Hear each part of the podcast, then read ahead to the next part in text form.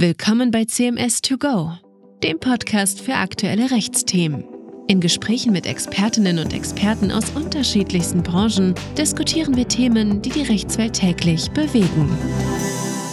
Herzlich willkommen, liebe Zuhörerinnen und Zuhörer, zu unserer neuen Podcast-Serie Litigation Matters. Hier dreht sich alles um die Welt des Zivilprozesses und auch der alternativen Streitbeilegung. Wir möchten Ihnen Einblicke in unsere Tätigkeit der Prozess- und Verhandlungsführung in Vertretung für Unternehmen in den verschiedensten Streitigkeiten geben. Ganz kurz zu meiner Person. Mein Name ist Klaus Thierry.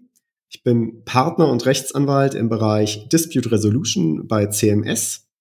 In meinem früheren Leben war ich einmal Richter am Landgericht und habe im Rahmen der Vorbereitung für unseren heutigen Podcast festgestellt, dass ich mittlerweile über 20 Jahre im Bereich Dispute für CMS tätig bin. Neben mir sitzt meine Kollegin und Expertin Sandra Rentschke. Sandra, möchtest du dich vielleicht kurz selbst vorstellen? Ja, vielen Dank, sehr gerne. Und ein herzliches Willkommen auch von meiner Seite. Ich freue mich sehr, dass wir nun endlich auch einen Litigation-Podcast bei CMS haben. Denn in der Tat, Litigation Matters, wie der Name unserer Serie heißt, daher bin ich schon sehr gespannt auf die nächsten Folgen. Mein Name ist Sandra Rentschke und ich selbst bin seit nunmehr fünf Jahren bei CMS tätig und mittlerweile Counsel. Ich arbeite im Team von Klaus Thierry und beschäftige mich hier vorwiegend im Bereich der Kollektivklagen, also den Sammelklagen. Ja, absolut, liebe Sandra. Das Thema beschäftigt uns und den Bereich CMS Smart Litigation die letzten Jahre sehr, sehr intensiv. Wir beide haben ja auch gemeinsam schon die ein oder andere Schlacht geschlagen und Abertausende von Individualverfahren gemeinsam geführt.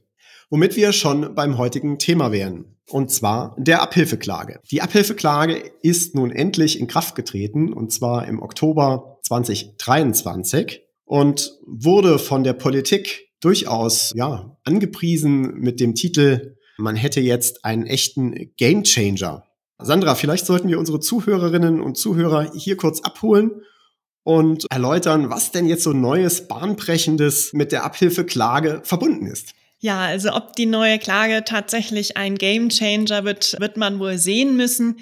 Das Bahnbrechende ist, dass nun erstmals Verbraucher und Kleinunternehmer gegen Unternehmen gebündelt klagen können und dabei direkt Abhilfe erlangen können, also konkrete Leistungen wie insbesondere Zahlungen. Das gab es so bisher in Deutschland noch nicht. Der ein oder andere mag vielleicht schon von der Musterfeststellungsklage gehört haben. Damit können Verbraucher ihre Ansprüche zwar auch bündeln und gemeinsam geltend machen, allerdings kann lediglich, wie der Name schon sagt, eben Feststellung erlangt werden und gerade kein Leistungstitel. Das ist also mit der neuen Abhilfeklage nun anders. Also ob es tatsächlich ein Gamechanger werden wird, Klaus, da bin ich mir ehrlich gesagt noch ein bisschen unsicher. Ich weiß nicht. Wie siehst du das? Ja, absolut. Das Ganze wird sicherlich auch davon abhängen, wie die einzelnen Stakeholder damit umgehen. Und wen meine ich mit Stakeholder? Insbesondere auch und maßgeblich die Verbände. Denn wir müssen uns ja vor Augen führen, dass es sich bei der Abhilfeklage eben gerade nicht um ein Individualverfahren handelt, sondern um eine Verbandsklage. Das heißt, die Verbraucher sind darauf angewiesen, dass es Verbände, sogenannte qualifizierte Einrichtungen gibt, die für sie auch Klage erheben. Wer und was ist nun eine qualifizierte Einrichtung? Nun, da werden bestimmte Anforderungen damit verbunden. Insbesondere dürfen nur fünf Prozent der finanziellen Mittel der Einrichtung von Unternehmen stammen. Hier ist also schon fraglich, wie viele Einrichtungen es geben wird, die diese Anforderungen erfüllen und ein ja, durchaus kostenintensives Abhilfeverfahren führen werden. Mutmaßlich, und äh, das vermute ich jedenfalls, werden wir es vor allem mit öffentlichen Mitteln geförderten Verbraucherzentralen zu tun haben, die Abhilfeklagen erheben. Das sieht man jedenfalls jetzt schon. Die Verbraucherzentrale Bundesverband, abgekürzt VZBV, hat augenscheinlich geradezu auf das Inkrafttreten der Abhilfeklage gewartet und bis zum heutigen Tage vier neue Abhilfeklagen erhoben. Ja, in der Tat, die VZBV, die Verbraucherzentrale Bundesverband, ist ja schon zügig vorangeschritten. Und für eine dieser bereits anhängigen Klagen ist das Verbandsklageregister eröffnet. Das heißt, Verbraucher können sich zu dieser Klage nun auch schon aktiv anmelden. Der Punkt der Verbraucheranmeldung ist ja eigentlich auch nicht unproblematisch gewesen im Gesetzgebungsverfahren. Das war nämlich tatsächlich einer der umstrittensten Punkte im Gesetzgebungsverfahren. Nach langem Hin und Her hat man sich dann schließlich für die Regelung entschieden, dass Verbraucher sich bis drei Wochen nach Schluss der mündlichen Verhandlung zu dieser Abhilfeklage anmelden können. Also man hat einen sehr langen Anmeldezeitraum gewählt. Und diese Regelung führt nun dazu, dass Verbraucher quasi den Prozessverlauf abwarten können, denn in der Regel ist zum Zeitpunkt des Schlusses der mündlichen Verhandlung die Klage entscheidungsreif und sie können dann auf Basis des Prozessverlaufes entscheiden, ob sie sich eben der Abhilfeklage anschließen möchten, in der Regel bei positiver Tendenz, oder dies nicht tun, bei negativer Tendenz. Ich finde, das klingt nach einem sehr guten Deal für Verbraucher, Klaus. Aber was bedeutet das eigentlich für Unternehmen? Ja, für Unternehmen sieht das Ganze nicht so gut aus. Thema Waffengleichheit. Es wird ja in jedem Fall eine mündliche Verhandlung stattfinden müssen. Auch wenn man sich das unter dem Aspekt eines etwaigen Vergleichs anschaut, ist das Ganze durchaus schwierig. Ja. Wie soll überhaupt ein Vergleich geschlossen werden. Wenn wir uns überlegen, dass in einem normalen Individualverfahren die mündliche Verhandlung mit dem Güteverfahren beginnt und das Gericht in jeder Lage des Verfahrens letztlich darauf hinwirken soll oder kann, dass die Parteien einen Vergleich schließen, so ist das sowohl von der gesetzlichen Normierung im jetzigen Verfahren als auch tatsächlich erst nach Ablauf der Anmeldefrist möglich. Das heißt also drei Wochen nach Schluss der mündlichen Verhandlung. Wie du eben schon völlig zu Recht gesagt hast, Sandra, ist es ja so, dass zu dem Zeitpunkt der Ausgang des Verfahrens jedenfalls tendenziell weitestgehend feststehen dürfte. Wie also da ein Vergleich geschlossen werden soll, ist die Frage. Und wie gesagt, vorher weiß ja weder der Verband noch das beklagte Unternehmen, wie viele Verbraucher Ansprüche überhaupt anmelden werden. Also da wäre auch allein faktisch ein Vergleich kaum möglich. Also von daher wird ein Vergleich allenfalls als sogenannter Umsetzungsvergleich möglich sein. Das heißt, das Gericht, und auch das findet sich im Gesetz, wird den Parteien vorschlagen, nach Erlass des Abhilfegrundurteils, um ein Umsetzungsverfahren zu sparen, einen Vergleich zu schließen. Aber jetzt habe ich schon äh, ganz viele Dinge gesagt und vielleicht wäre es ganz hilfreich, Sandra, wenn wir unsere Zuhörerinnen und Zuhörer erstmal Schritt für Schritt durch das Abhilfe-Klageverfahren führen. Dann kommen wir, glaube ich, unausweichlich auch wieder zum Thema Umsetzungsverfahren, was es ja auch in sich haben kann. Genau, also ist es so, dass sich das Umsetzungsverfahren dem eigentlichen Abhilfeverfahren erst anschließt. Und beginnen tut das Abhilfeverfahren in der ersten Phase mit der Verbraucheranmeldung, der mündlichen Verhandlung oder auch mehreren mündlichen Verhandlungen. Und am Ende ergeht in dieser ersten Phase das Abhilfegrundurteil.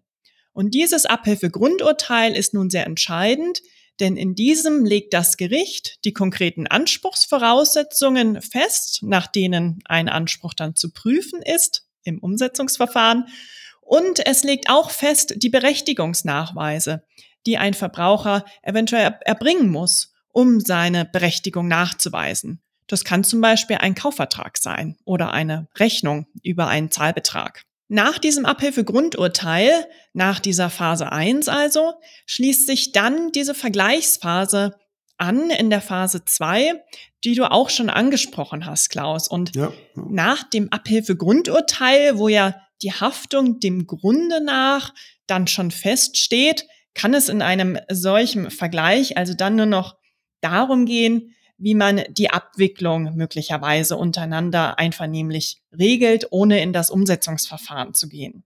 Kommt es aber zu keinem Vergleich in der Phase 2, dann ergeht in der Phase 3 das Abhilfeendurteil.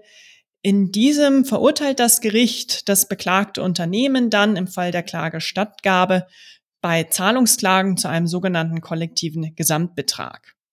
Und damit endet sozusagen erstmal das gerichtliche Verfahren und das Verfahren geht dann über in ein Umsetzungsverfahren und hier werden jetzt die einzelnen Verbraucheransprüche durch einen sogenannten Sachwalter erfüllt. Aber Klaus, was ist jetzt eigentlich so ein Sachwalter und was macht er da genau? Ja, der Sachwalter ist die Person, die vom Gericht eingesetzt wird, um die Verbraucheransprüche individuell zu prüfen und auch zu erfüllen. Damit hatte sich der Gesetzgeber erhofft, dass eine Einzelprüfung durch das Gericht hinfällig werden könnte. Ursprünglich sah der Referentenentwurf sogar vor, dass die Entscheidung des Sachwalters unanfechtbar ist. Das war natürlich verfassungsrechtlich sehr bedenklich. Man hat dann im jetzt auch in Kraft getretenen Gesetz eingeführt, dass es eine Widerspruchsmöglichkeit gibt, sodass also dann entweder der Verbraucher oder auch das Unternehmen Widerspruch erheben können. Diesem Widerspruch kann dann wiederum der Sachwalter abhelfen oder auch nicht. Und in der Folge kann dann das Prozessgericht des Abhilfeverfahrens individuell richterlich entscheiden, ob jetzt die Ansprüche berechtigt sind oder nicht. Aber damit noch lange nicht genug, denn es ist dann am Ende des Tages auch denkbar, dass entweder der Verbraucher oder je nach Konstellation auch das Unternehmen individuell Klage erheben, sofern über diese Aspekte im Rahmen des Abhilfeverfahrens noch nicht entschieden werden konnte. Also, wenn man sich das auf der Zunge zergehen lässt, alles sehr komplex. Es wird mitnichten dazu führen, dass eine Einzelfallprüfung und auch eine richterliche Einzelfallprüfung entfällt. Es werden sich sowohl die Gerichte damit befassen müssen, als auch werden sich die betroffenen Unternehmen jeden einzelnen Verbraucheranspruch anschauen müssen und prüfen, ob dieser am Ende des Tages berechtigt ist oder ob Einwendungen bestehen. Ja, also ich glaube auch, die ja mit der Abhilfeklage ursprünglich verbundene Hoffnung, die Justiz zu entlasten, indem man jetzt alles in einer Klage gebündelt aburteilen kann, die wird wahrscheinlich so eher nicht eintreten.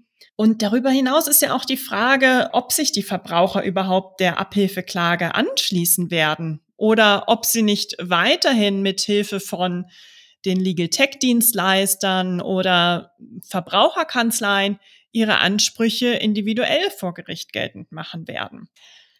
Kurzum, ich bin also sehr skeptisch, dass die Abhilfeklage wirklich zu einer Entlastung der Justiz führen wird. Ich glaube, wir werden in Zukunft eine Parallelität sehen zwischen Individualverfahren, die weiterhin in großer Anzahl wahrscheinlich vor die Gerichte gelangen werden, und den nunmehr den Abhilfeklageverfahren. Feststeht, dass wenn sich ein Verbraucher zur Abhilfeklage anmeldet, er dann von einem Individualverfahren ausgeschlossen ist bezüglich desselben Anspruchs.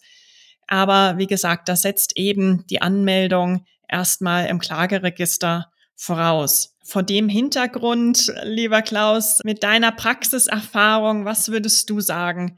Ist die Abhilfeklage jetzt ein echter Gamechanger oder eher doch nicht? beides. Ja. Also er dürfte sicherlich ein weiteres Game und in der Sprache zu bleiben oder ein weiteres Tool in der Werkzeugkiste sein, die Verbrauchern zur Verfügung stehen. Wir werden aber weiter parallel, und das sehe ich wie du, Sandra, Individualverfahren sehen und auch eine bestimmte Klageindustrie, die sich überlegen wird, ob und inwieweit welche Ansprüche geltend gemacht werden. Was wir sicherlich nicht haben werden, sind amerikanische Verhältnisse. Das heißt, mit der Abhilfeklage gibt es keine Pretrial Discovery. Wir haben lediglich ein Opt-in-Verfahren und kein Opt-out-Verfahren. Es wird keine Punitive Damages geben, aber wir haben einen sehr breiten Anwendungsbereich für die Abhilfeklage. Der betrifft nämlich anders als die EU-Richtlinie alle bürgerlich-rechtlichen Streitigkeiten. Also das Spektrum ist damit sehr, sehr weit. Und wir haben darüber hinaus relativ geringe Prozesskosten, also das Prozesskostenrisiko ist durchaus überschaubar. Der Gegenstandswert wurde gesetzlich auf 300.000 Euro festgelegt, sodass die Anwaltskosten, die damit verbunden sind, einigermaßen überschaubar sind. Last but not least ist auch die Hürde, die Ansprüche anzumelden, sehr niedrig und niederschwellig. Das heißt, ein Verbraucher muss lediglich, das sehen wir jetzt auch in den Abhilfeverfahren, die man in der Praxis schon sieht, lediglich ein Formular ausfüllen und Angaben machen, das ohne Anwaltszwang und auch kostenlos. Wobei, und da äh, wird es dann wiederum kompliziert, ob dann die Anmeldungen tatsächlich wirksam sind, steht wiederum auf einem anderen Blatt. Wenn man die Erfahrungen und Beobachtungen aus der Musterfeststellungsklage heranzieht, steht durchaus zu erwarten, dass ein relativ hoher Prozentsatz der Anmeldungen von vornherein unwirksam sein könnte. Jedenfalls wird das zu prüfen sein. Was wir auch in dem Zusammenhang sehen müssen, ist, dass die Zulässigkeit nur dann gegeben ist, wenn die angemeldeten Ansprüche im Wesentlichen gleichartig sind. Das wird sicherlich in der Praxis für Argumente und Diskussionen führen, was dann natürlich auch Auswirkungen darauf hat, ob es nicht doch weitere Individualverfahren geben wird. Ergo, alles in allem sehr komplex aus meiner Sicht und auch sehr, sehr spannend. Und liebe Sandra, ich glaube, es macht absolut Sinn, dass wir das weiter auch auf diesem Kanal und unserer neuen Serie im Auge behalten und begleiten. Ja, also dass wir keine amerikanischen Verhältnisse wie mit der dortigen Class Action hier in Deutschland haben werden, das ist ja schon mal eine gute Message für Unternehmen und ich denke, damit können wir auch hier heute die jetzige Folge gut schließen. Ich freue mich auch auf die weiteren Entwicklungen in dem Bereich und wir halten Sie natürlich gerne informiert. Das war's von uns beiden heute. In der nächsten Folge sprechen wir übrigens über das Thema Güteverfahren und Schlichtung. Ich freue mich schon sehr darauf und freue mich, wenn auch Sie nächstes Mal wieder dabei sind. Wir bedanken uns bei Ihnen fürs Zuhören und sagen Tschüss, bis zum nächsten Mal. Ja, herzlichen Dank, Sandra. Hat mir großen Spaß gemacht und auf bald. Auf Wiederhören. Tschüss.